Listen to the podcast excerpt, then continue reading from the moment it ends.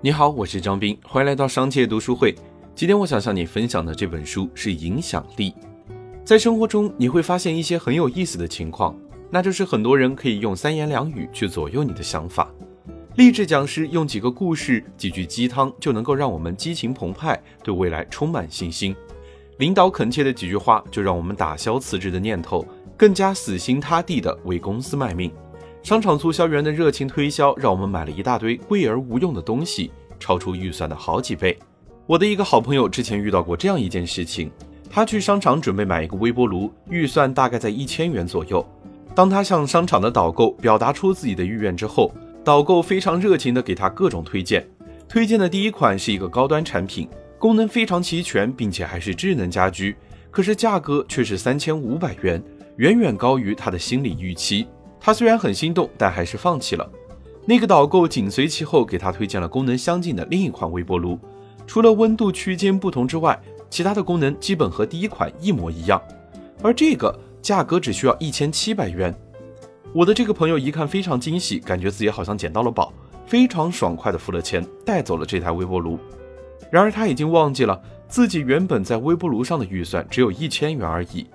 这是商家非常常用的套路。如果先给你介绍那款一千七百元的商品，你大概率会因为自己的预算然后拒绝它。然而，先给你介绍一款功能强大可是昂贵的商品，在你拒绝后再退而介绍功能相近、价格却低很多的商品，会让你有了一种占了便宜的感觉。这其实就是《影响力》这本书中所说的以柔克刚的影响方式。所谓影响力，是用一种别人所乐于接受的方式改变他人思想和行为的能力。而商家就是通过刚刚所说的方法，无形中提升了自己对于你的影响力。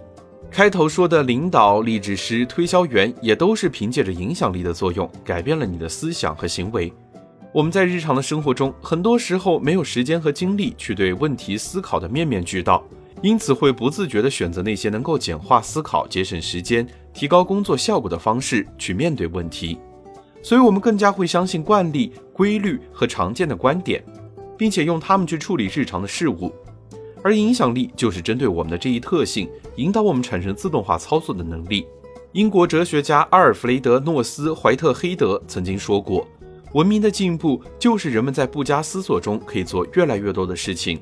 影响力的作用伴随着社会的进步将会越来越大。”好了，如果你想收听更多的内容，欢迎订阅。让我们在一年的时间里共读百本好书。我是张斌，我在商界读书会等你。